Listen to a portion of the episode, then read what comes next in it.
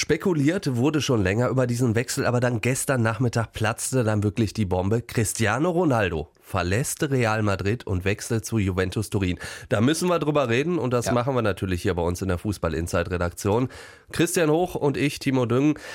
Christian, also Cristiano Ronaldo, dass der Real Madrid verlässt, bis vor einem Jahr hätte ich das irgendwie nicht gedacht. Nee, bis vor einem Jahr auf keinen Fall, aber nach dem Champions League-Finale. Da ja. war mir das irgendwie klar, weil er da das direkt danach das Interview gegeben hat, nach dem äh, dritten Sieg im Folge. Ähm, es war schön für diesen Verein gespielt zu haben, schön für Real gespielt zu haben. Jetzt muss man sehen, das hat er schon öfters gemacht, aber da klang irgendwie so ein bisschen mehr mit, okay, jetzt, ja. stehen, die Zeichen, jetzt stehen die Zeichen auf Abschied. Ja, zumal, was er dann auch so, so ein bisschen dann durchgesickert ist, ist, dass er im Winter Real Madrid diese festgeschriebene Ablösesumme von einer Milliarde runtergeschraubt hat, wenn er entweder in die USA, ich glaube nach China oder nach Italien geht. Aha. Und da ist er dann tatsächlich also ob da nicht Juve schon so ein bisschen die Hand drin hatte, weil die sind da auch nicht doof. Also ja, so einen Transfer, den musst du da auch vorbereiten. Ja klar, also ähm, sonst wäre der auch nicht so schnell abgewickelt äh, worden, wie es jetzt eben war. Also das Gerücht kam ja irgendwie gefühlt im selben Moment, wie Ronaldo dann transferiert wurde.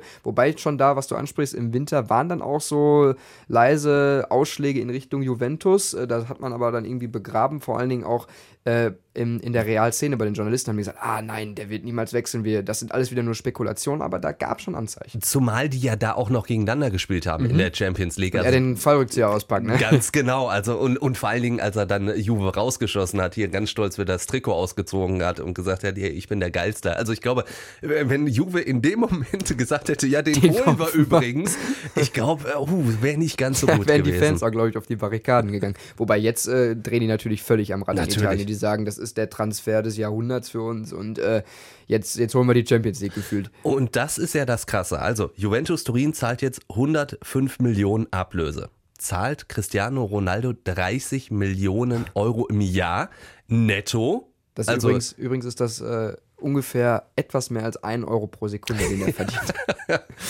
Ja, das, das ist ja eigentlich überhaupt nicht mehr zu fassen. Aber wie gesagt, 30 mhm. Millionen netto pro Jahr, ein Vierjahresvertrag für einen 33-Jährigen. Und trotzdem wird Juve daraus ja wahrscheinlich einen Plus machen. Die Aktie ist gestiegen, die Trikotverkäufe, hast du gerade schon gesagt, die werden total nach oben gehen.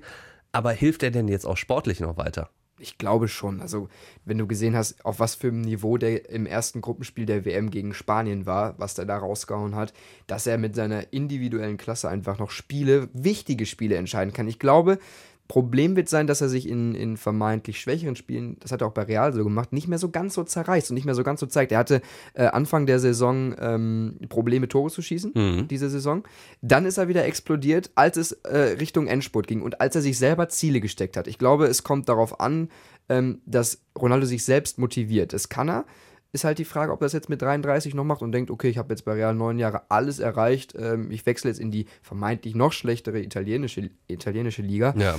Aber wenn wie wir beide Ronaldo eigentlich kennen und beobachtet haben, dann will der immer weiter und hat einen ungebrochenen Ehrgeiz. Ich glaube, der wird da schon das ein oder andere Tor in Italien schießen. Ja, zumal er jetzt dann natürlich auch noch ein bisschen was zu seiner Titelsammlung dazu packen möchte. Ne? Genau. Ne? Was natürlich auch jetzt fraglich ist, wie geht es denn bei Real weiter? Also ich meine, Cristiano Ronaldo weg, der entscheidende Spieler der letzten Jahre. So, wenn jetzt Gareth Bale, der will ja auch weg. Mhm. So, Karim Benzema ist da seit Jahren eigentlich auch schon umstritten, obwohl er eigentlich jetzt in diesem Jahr in der Champions League die alles entscheidenden Tore gemacht hat, aber trotzdem. Oder ähm, angeworfen wurde von oder, Karius. Oder angeworfen wurde von Karius. Aber auf jeden Fall, offiziell auf der Anzeigetafel stand er dann als Torschütze. Da steht Real Madrid aber vor einem riesen Umbruch und da ist dann die Frage, wen kann man denn überhaupt holen, um einen Cristiano Ronaldo in Anführungsstrichen zu ersetzen? Es, Real, es geht halt eine Ära zu Ende. Ne? Die haben alles gewonnen und jetzt brechen die Spieler so langsam weg. Absolut, wen man holen kann. Wir haben äh, schon in, im Gespräch über die WM-Halbfinals über ihn gesprochen. Kilian Mbappé, der wird immer ganz schön heiß gehandelt bei Real Madrid. Ich traue es ihm auch zu, was er jetzt ja. bei der WM gezeigt hat. Ähm, ich glaube, dass er diesen Sprung schon schaffen kann mit 19 Jahren. Das ist eigentlich unfassbar. Ich meine, ich bin auch 19 Jahre, ich spiele in der Bezirksliga. Ich würde da niemals immerhin. hinkriegen. Aber ähm, genau. Einer, der auch immer wieder genannt wird, wo ich mich aber sehr wundern würde, wäre Neymar. Ja. Ähm, Barcelona, ähm, ja, Ikone kann man nicht sagen, weil er hat bei Barcelona zumindest gespielt, da auch Titel gefeiert, der wird auch immer wieder genannt. Ähm, ja, diese beiden sind die, die glorreichen Namen, die da klingen.